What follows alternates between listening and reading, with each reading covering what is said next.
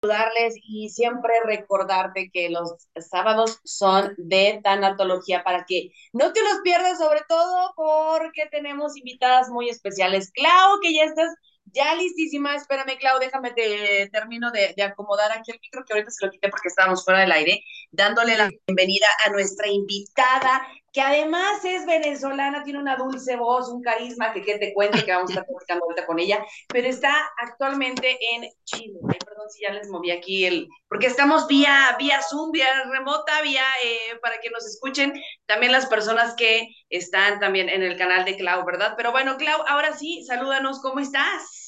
Muy bien, Lili, muchas gracias. Súper contenta de estar aquí como todos los sábados. Como bien dices, bueno, este es un sábado también especial como todos. Como sabemos, pues es sábado de gloria, aunque no todos, independientemente de cuáles son nuestras creencias, pues bueno, nosotros como mexicanos, eh, el sábado de gloria, pues es un día trascendente, un día con mucha tradición, ¿verdad? Donde, donde ya no se usa mucho como se usaba antes, que la gente se mojaba en la calle, ¿verdad? O pasaban sí, y mojaban a todos, sí, es ¿verdad? Pero hoy es un día pues que representa para los creyentes pues la renovación de pues del arrepentimiento de nuestros pecados, de, de la de la mm, recreación del bautismo, eso es lo que representaba el que el que o representa el que la gente se mojara. Ahora pues yo creo que también por el el no desperdicio de agua y muchas otras cosas pues se, se ha ido perdiendo esa tradición que duró muchísimos años. A mí todavía me tocó, no sé si a ustedes, Lili, este, mm, pero, claro, pero a mí sí. Pero, este, eh, Vamos bueno, a quería presentar comentar. a nuestra invitada, ¿verdad? Sí, por favor, Lili. ¿Sabes qué? Es que nos da mucho gusto, Clau, porque tú siempre tienes como el ojo así padre, clínico, para identificar a la persona que nos va a hablar de un mensaje padrísimo. Pero bueno, ella es la tanatóloga Daniela Hidalgo desde Chile, que bueno, como lo dije, es venezolana, pero está actualmente radicando en Chile. Es conferencista de temas relacionados a las pérdidas. Además, eh, bueno, como ya lo mencioné, es tanatóloga, trabaja con personas que quieren elaborar su proceso de duelo para aprender a relacionarse con aquello que perdieron de una manera diferente y lograr resignificar su pérdida. Además de todo, es coach. Bienvenida, ¿cómo Bienvenida, estás? Dani, ¿cómo estás? Bienvenida, Dani. Hola, muchas gracias. Yo muy bien, muy honrada de estar con ustedes y que me permitan conversar con ustedes un ratito. Muy contenta. Ay, pues muchas gracias, Dani. Bienvenida. Nosotros empezamos a tener contacto hace poquito tiempo, Dani y yo, pero bueno, al final vamos a decir cuáles son sus redes sociales para que ustedes las puedan seguir.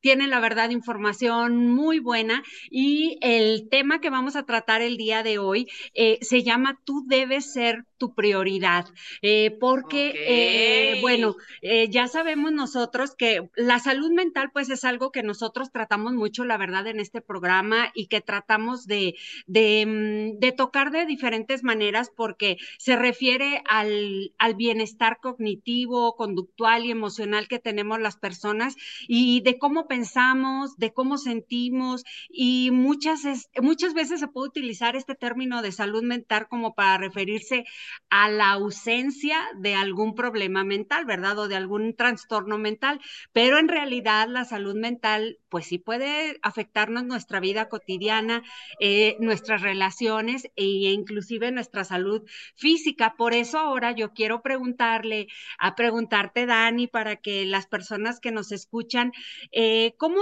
¿cómo podemos reconocer nosotros como, como seres humanos en nuestra vida cotidiana, cómo podemos reconocer nuestras emociones? O sea, me refiero concretamente a no ignorar aquello que sentimos. Bueno, yo creo que parte es, puede ser una respuesta muy obvia, pero es exactamente eso, no ignorar lo que sentimos. De alguna manera nos hemos convertido a lo largo de la vida como en unos expertos en paliar las emociones que son Sí. displacenteras. Porque además, y esto yo creo que es un buen punto de partida, solemos hablar de emociones buenas y malas, positivas, negativas. Si estoy alegre, está padre, si estoy triste, está mal.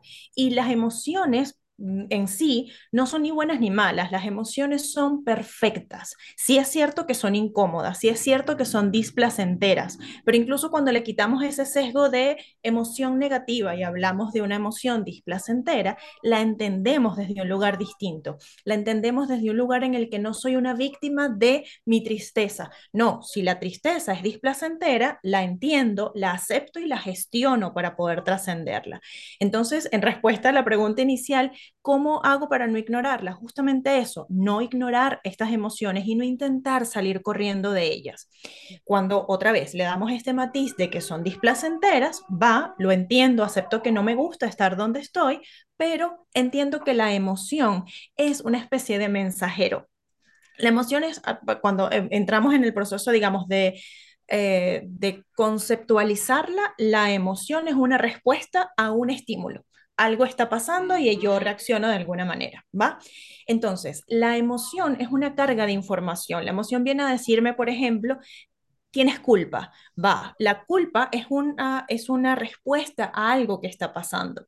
Si entiendo que no es mala y aprendo a estar en ella, a abrazarla y a entender qué es lo que quiere decirme, entonces la gestiono y puedo trascenderla.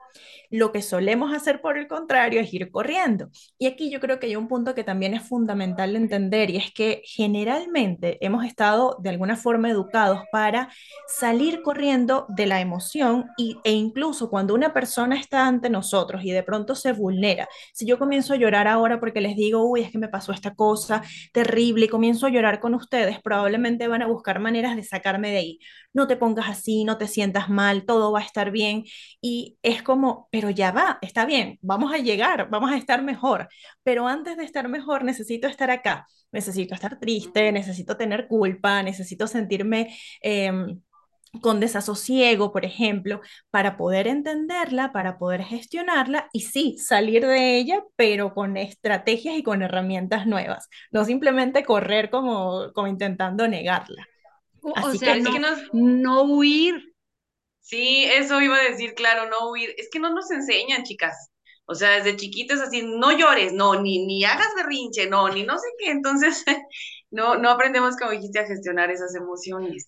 Sí, efectivamente, pues en otras ocasiones hemos platicado pues la importancia de, de, de vivirlo, ¿verdad? O sea, cómo, cómo cómo transitamos un duelo viviéndolo, viviendo cada día, cada etapa, cada lágrima, cada dolor, cada tristeza, cada recuerdo, pero efectivamente eh, no huirle a los sentimientos, no huirle a estas emociones, aunque eh, quisiéramos que pues en, de un abrir y, en un abrir y cerrar de ojos se pudieran ir, pues no, ¿verdad? O sea, tenemos que precisamente pues eh, transitarlas, vivirlas cada día e ir avanzando un día a la vez, ¿verdad?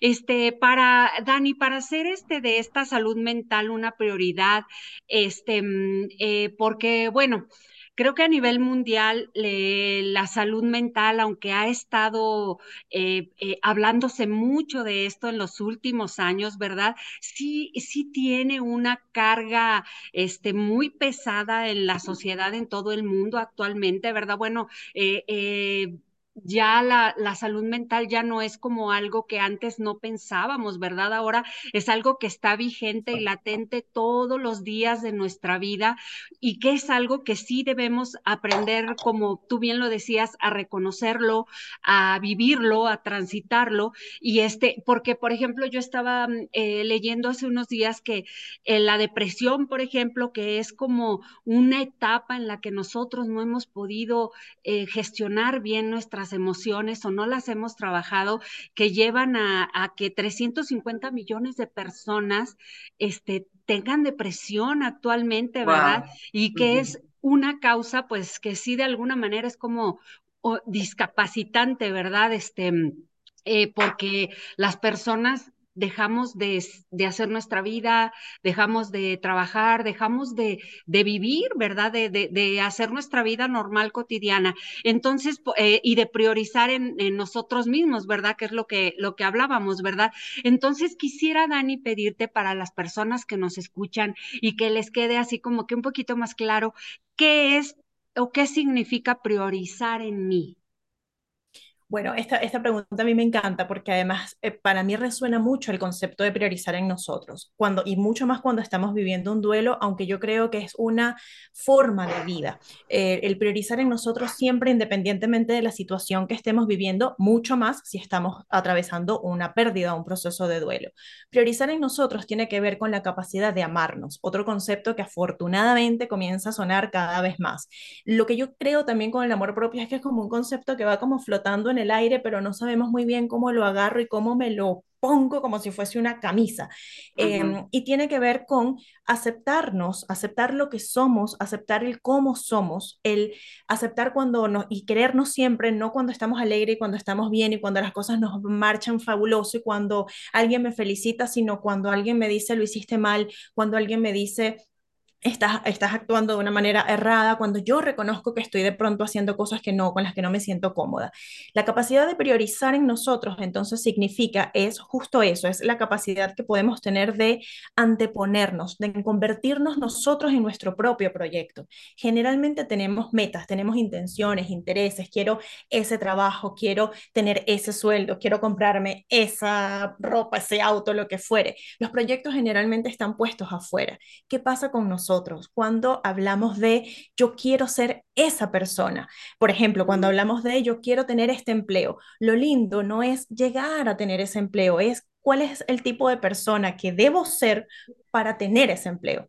Entonces, cuando nos convertimos en nuestro propio proyecto, cuando somos nuestro propio proyecto, comenzamos a estar conscientes de nosotros, a escucharnos, a pasar tiempo de calidad con nosotros, a dejar de dormirnos en, en los automatismos. A nuestro cerebro le encanta el automatismo. Si él pudiese estar y no tomar decisiones durante el día, él está feliz. Por eso automatizamos un montón de cosas. Por eso nos levantamos, vamos al baño, nos cepillamos, tomamos café y no nos enteramos de que hemos hecho nada de eso. Entonces, parte de lo que significa priorizar en nosotros significa estar alertas, estar atentos, estar con los ojos abiertos a nosotros. Y para eso, parte de las cosas que podemos ir haciendo, además de tomar conciencia de lo que somos, es comenzar a escucharnos. ¿Qué quiero hacer hoy? genuinamente qué quiero hacer. ¿Me quiero tomar el café o prefiero un té? Yo sé que son cosas como muy sencillas, son como ejemplos que voy de lo menos a lo más, pero luego es, quiero ir a ese lugar quiero asistir a este lugar realmente porque así lo quiero yo o porque estoy siendo de alguna manera presionada, eh, obligada en algunos casos o influenciada además por el entorno. Eh, ¿Cómo me siento hoy? Hoy, ¿qué es lo que me apetece? ¿Qué es lo que me provoca? ¿Qué es lo que me pide el cuerpo? Hace unos días en consulta me decía una, una persona que está trabajando conmigo en la pérdida, en el duelo por la pérdida de su mamá que ella simplemente no quería hacer nada. Es como ahora que estamos en estos días de feriado, me decía, yo lo que quiero es estar en la casa todo el día y no ir a ningún lugar y no ir con el compromiso que tengo con la familia del novio y tal. Y yo le decía, hazlo, porque ahora mismo la prioridad eres tú. Y esto puede parecer que es egoísta, porque de pronto puedo pensar, oye, pero también piensan los demás, piensan en el prójimo, nos han enseñado eso, nos han enseñado a ver a los demás, nos han enseñado a amar al prójimo, pero la otra parte de la frase es como a ti mismo.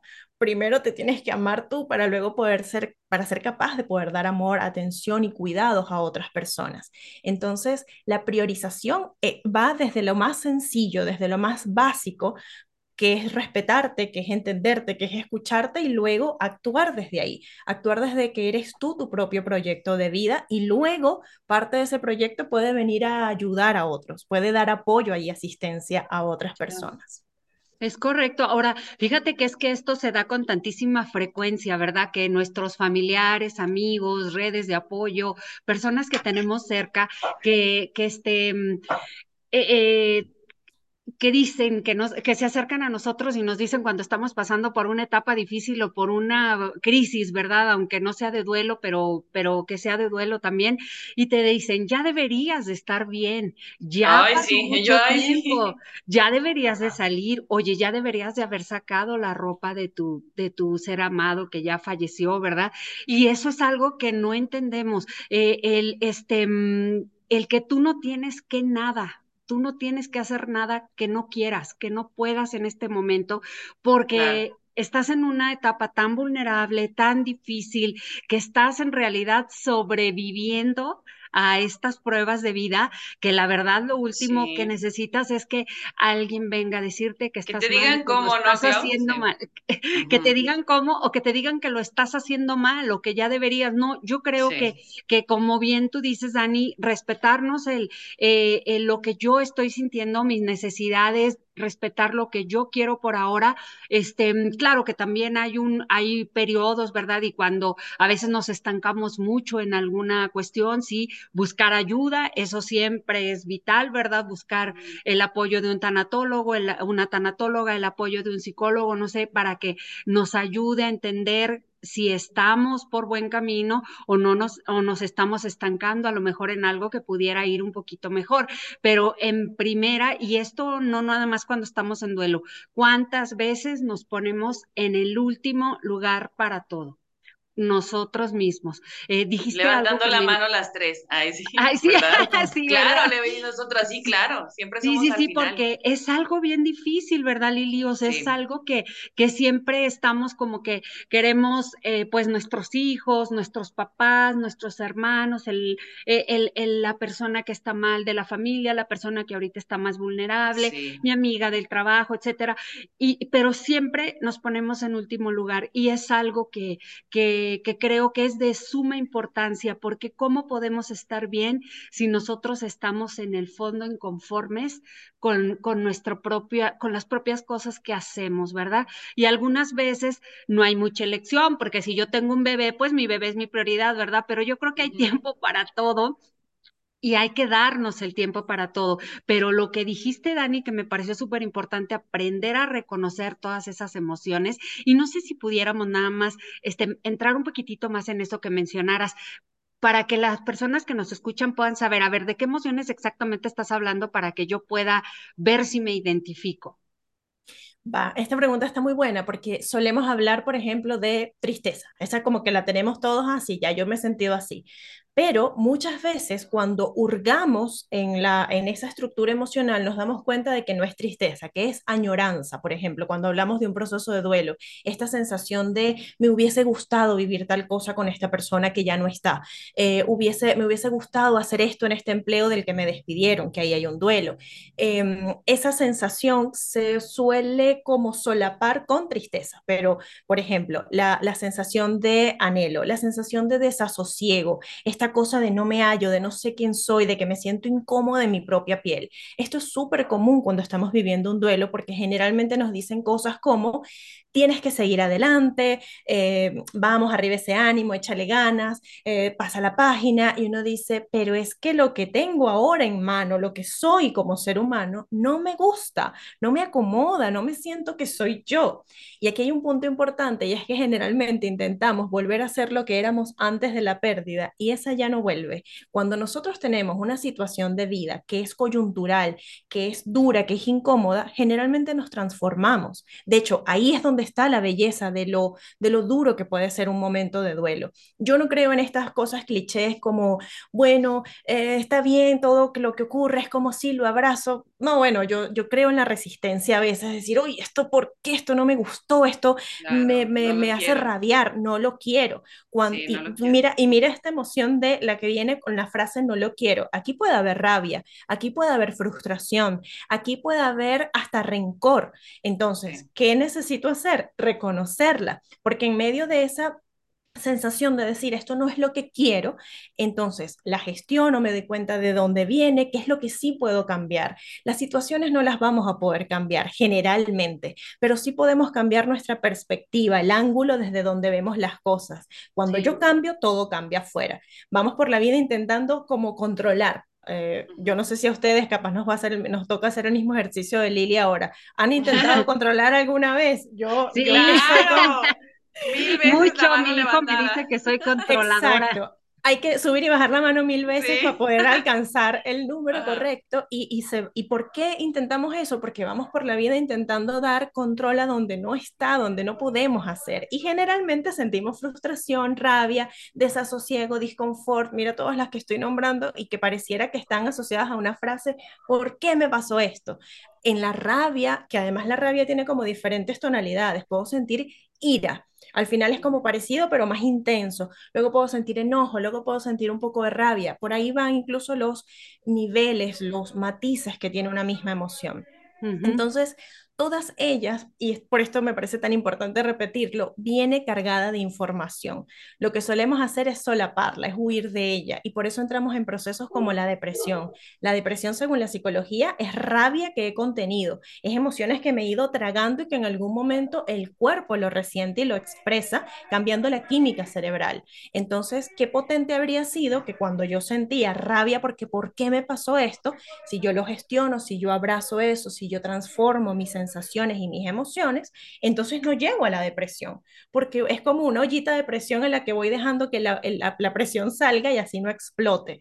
Funciona exactamente igual con las emociones. Se trata ya no de me voy a guardar ninguna. Ya. Por favor, no, por favor, no, porque generalmente lo que hacemos es intentar eso, como salir del paso. Déjame rapidito, porque además, algo que, que mencionabas, Claudia, hace un momento, queremos como los cambios, queremos ver algo de inmediatez. Vivimos en una sociedad donde lo que antes nos costaba, yo, como decían, soy venezolana, las arepas, que es nuestro plato tradicional. ¡Ay, qué rico! las, las abuelitas pilaban el maíz. Ahora en un botón llamas a uno de estos servicios de comida y te llega una arepa a tu casa como eh, deliciosa y divina y creemos que en la vida la cosa va de apuros, de rapidito, de, de quiero todo inmediato. Los procesos emocionales son procesos que se, que se cocinan a fuego lento. No es una comidita express, es como una salsa pomodoro que tienes que darle vuelta a los tomates y vuelta a los tomates y con la candelita muy bajita no es eh, placentero, puede que no, pero también en esos procesos puede haber belleza. Miren qué lindo darse cuenta de que esa rabia viene de esta frustración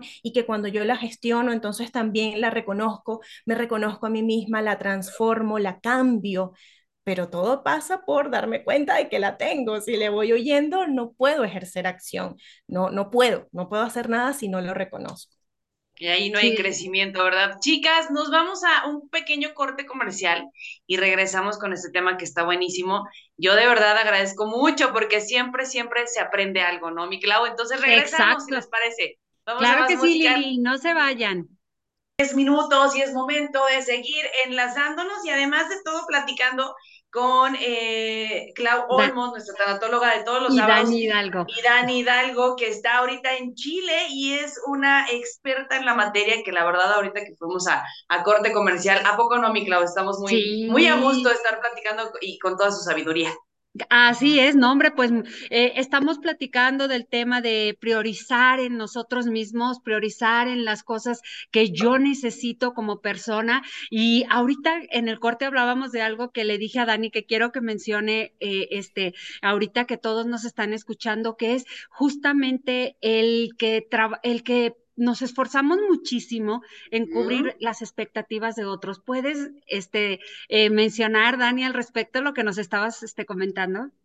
Sí, con todo gusto. Yo creo que este punto también es supremamente importante porque generalmente estamos, de alguna manera, eh, nos reconocemos y valoramos y entendemos nuestra valía cuando somos capaces de complacer o de llenar las expectativas del resto de la gente. Y esto probablemente es un patrón que venimos arrastrando desde nuestra infancia. Nada de lo que he dicho hasta este momento es ni bueno ni malo. Eso me parece importante mencionarlo porque no se trata ahora de entrar en el coraje porque por qué yo comencé a hacer esto desde pequeño no, es darnos cuenta de, si esto no lo aprendí antes, pues qué maravilla, la vida me está permitiendo aprenderlo ahora. Y ciertamente llenar las expectativas del resto es una tarea titánica, porque además nunca lo vamos a lograr, nunca vamos a lograr cumplir al 100% con la expectativa de una persona externa. Ahora no me digan del resto de la familia, del resto del entorno. Y yo creo que cuando comenzamos a desvincular, a a desaprender esa programación de que debo cumplir la expectativa de los demás y que debo primero cumplir mis propias expectativas, la llevamos de una manera diferente. Vivimos la vida con una carga menos pesada en nuestros hombros. Ya tenemos bastante. Ya cada uno de nosotros tiene sus propias situaciones de vida, cosas que desaprender, cosas que debe dejar de intentar controlar, etcétera, etcétera, como para además sumarle la carga de la expectativa de los demás. No se vale. híjole, que es súper súper pesada, ¿verdad? Súper pesada. Eh, desde niños la traemos cargando como que no es lo que nuestros papás esperan de nosotros, eh, lo que tú deberías de ser, lo cómo deberías de ser, las calificaciones que deberías de tener, lo que deberías de estudiar, lo que, o sea, es una carga muy grande, una carga emocional que, bueno, es bien intencionada y si no esto, no quiero que se entienda como que, como que esto es algo que los papás nos ponen mal, porque obviamente tratan de hacerlo por porque esperan lo mejor de nosotros y por tratar de guiarnos, pero llega un punto también en que, si nos, que nosotros tenemos que decidir por nosotros mismos, priorizar lo que yo quiero, tratar de hacer las cosas que, que a mí me hacen felices. ¿Cuántas personas estamos o están, gracias a Dios, yo no en trabajos este, que no quieren, trabajos que no les gustan, en actividades que no quieren hacer, hacen muchas cosas? Digo, ya no hablo por mí porque gracias a Dios ya hace tiempo que lo que me di cuenta de esto y no lo y ya no lo hago, no hacer cosas que uno no quiere, hacer las cosas que te hacen bien, que te hacen feliz, que te que te aportan, que te suman a tu vida, ¿verdad? Que te hacen mejor persona. Entonces creo que esto la vi, híjole, súper súper importante, Dani. Ahora, yo quiero este ahorita que estamos hablando que tú hablaste de lo que significa priorizar en mí misma, este eh, eh, mencionaste algo como bueno, yo lo, yo lo entiendo así, como regalarnos esta dosis de autocuidado, de, de sin sentir inclusive culpa. Mira que yo a veces cuando trabajaba, trabajé muchos años en una empresa que me dio mucho y este, y a la cual estoy muy agradecida, pero de veras, el día que yo faltaba o que llegaba tarde, sentía culpa. Entonces, tuve que aprender también a decir, bueno, eh, las cosas que yo quiero las quiero, entonces no debo de sentir culpa por dejarlas. Este, a veces sentimos culpa también eh, de, de, darnos un espacio a nosotros en lugar de a lo mejor pasarlo con nuestros hijos. Y no, porque también necesitamos conectarnos con nosotros mismos, ¿verdad? Hay diferentes maneras, pero creo que cada persona puede, puede saber cuál es la suya, ¿verdad? Aprender también a vivir en el presente. Siempre estamos pensando en el futuro, en el futuro que nos causa ansiedad o en el pasado que nos viene a causar también depresión. Entonces, ¿estás de acuerdo, Dani y Lili, que estas son cosas que, bueno, debemos de aprender y este, y, y hablarme con muchísimo cariño? Tú dijiste hace ratito, eh, hace un, un momento, que a veces nos juzgamos muy duramente. Nosotros somos los peores jueces de nosotros mismos, nos vemos al espejo y nos vemos lo peor a nosotros mismos, que ya tengo esto, que ya esto, mi pelo está horrible, mira que se me echó el cabello, que no, o sea, siempre estamos hablándonos mal cuando, eh, que, que en lugar de hablarnos cuando nos miremos al espejo, como tú dijiste hace unos momentos, hablarnos como con cariño, con aprecio, hablarle como le hablaríamos a alguien que queremos mucho, ¿verdad? Que alguien a quien queremos este, decirle todas las mejores, las palabras más bonitas y, lo que merece, ¿verdad? Entonces, este, eh, este, este comentario que hago, Dani, es porque a veces las personas creemos que solamente estamos viviendo, que solamente vive un duelo una persona eh, a quien se nos murió un ser amado, pero no, podemos estar viviendo sin darnos cuenta diferentes tipos de duelo que nos hacen este, sentirnos de esta manera y tener estas emociones que no nos están ayudando. Y para estas personas quisiera que nos dijeras, Dani, eh, ¿qué, ¿qué, otros tipos de, de duelo nos traen estas emociones que no nos aportan? Va, pues voy, voy a, empezar por una definición que a mí me gusta bastante. El duelo es un proceso adaptativo de desvinculación. Y miren, la primera palabra que uso es proceso. Por ende, no es rapidito, es un proceso, toma tiempo. ¿Cuánto? El que cada quien pueda y quiera y le, le, funcione. No hay tiempos estándares.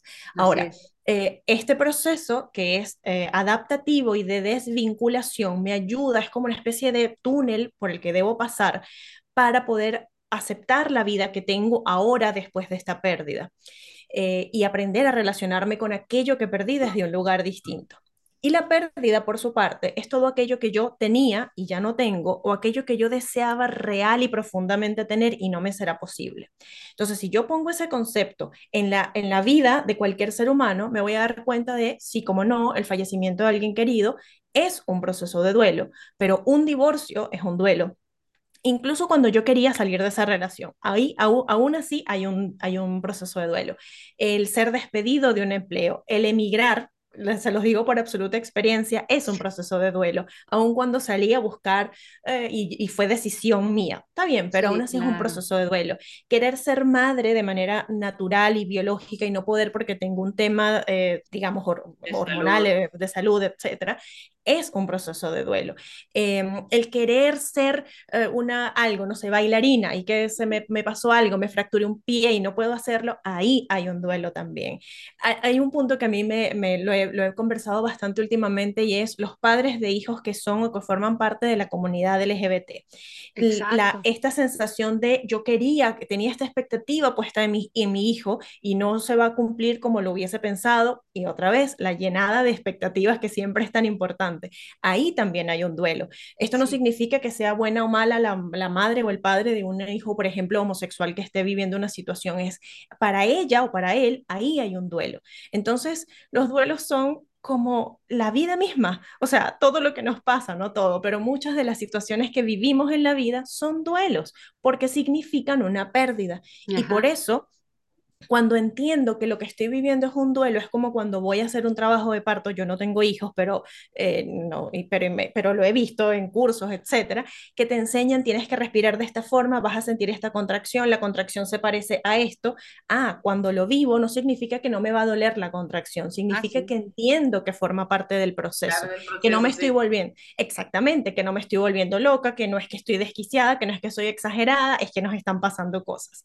Cuando yo identifico que esta situación situaciones son pérdidas y que lo que voy a vivir es un duelo, entonces puedo identificar, claro, tengo rabia, Claro, eh, siento frustración, va, ah, me siento súper triste, ok, eh, puedo sentir todas estas emociones en el mismo momento, una cosa pasando tras otra, porque así también funciona el duelo. El duelo es un camino de mucho zigzag. No es una línea rectita donde, perfecto, ya tuve rabia, nunca más voy a sentir rabia. Sería increíble, pero no va así. Siento rabia hoy, mañana siento tristeza, mañana, pasado mañana vuelvo a sentir rabia y así va. Entonces, cuando reconozco que esto es lo que estoy viviendo, lo puedo gestionar desde otro lugar. Lo gestiono desde la aceptación de que lo que estoy viviendo sabroso no es, pero normal sí natural, incluso esperable, y puedo hacerme de herramientas. Aquí la clave es todo lo que estoy viviendo me permite la elección, porque yo puedo elegir no aprender nada de esto, no hacerme de herramientas nuevas, ir por la vida dando pies no pasa nada, es una elección, pero también puedo elegir hacerme de herramientas nuevas, eh, hacerme de estrategias diferentes para poder gestionar emociones displacenteras. Excelente. No, creo que quedan bien, muy, muy claro y que es una información súper valiosa para todas las personas que nos escuchan.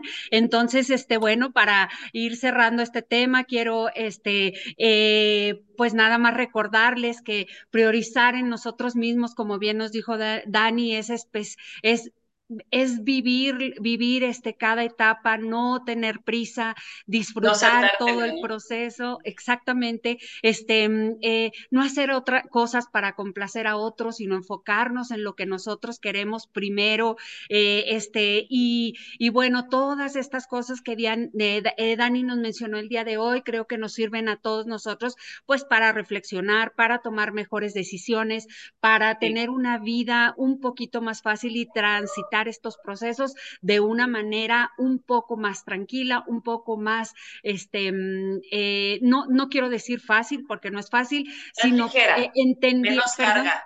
Menos carga, sí, y, y, e ir entendiendo que esto es un proceso, que esto es un pasito a la vez, un pasito a la vez, un pasito a la vez, hasta que, y que no volvamos, vamos a volver a ser los mismos, simplemente vamos a ser una persona diferente que, que no tenga sufrimiento en su vida, pero todo esto es un proceso.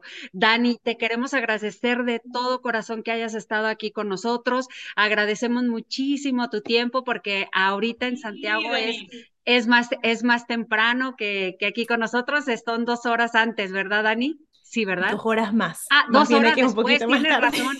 Dos horas después, entonces ahorita son las 12.45 allá. Entonces estamos, estamos bien, pero bueno, te agradecemos muchísimo, Dani.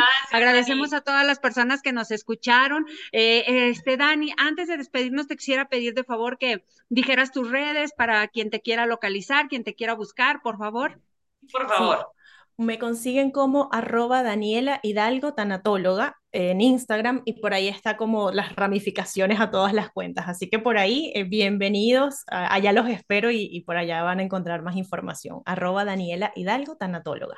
Claro que sí, yo ya, yo este, yo ya vi las redes de Dani y tiene mucha información, este, un tanto, este, como cada quien tenemos nuestro estilo, ¿verdad? Pero, y tiene ella una información que a mí me ha gustado muchísimo. Visiten su Instagram, eh, arroba Daniela Hidalgo Tanatóloga. Muchísimas gracias, Dani. Que gracias, bien y gracias a ti también, mi Lili. Gracias a todos. Gracias, saludos, saludos para Adri, que pues dice que excelente programa. También saludos para Ed, terminación 2480 dice, a mí me cuesta gestionar mis emociones, dice, pero estoy aprendiendo a ello. Gracias, chicas, un abrazo para todas, aunque no las conozcan.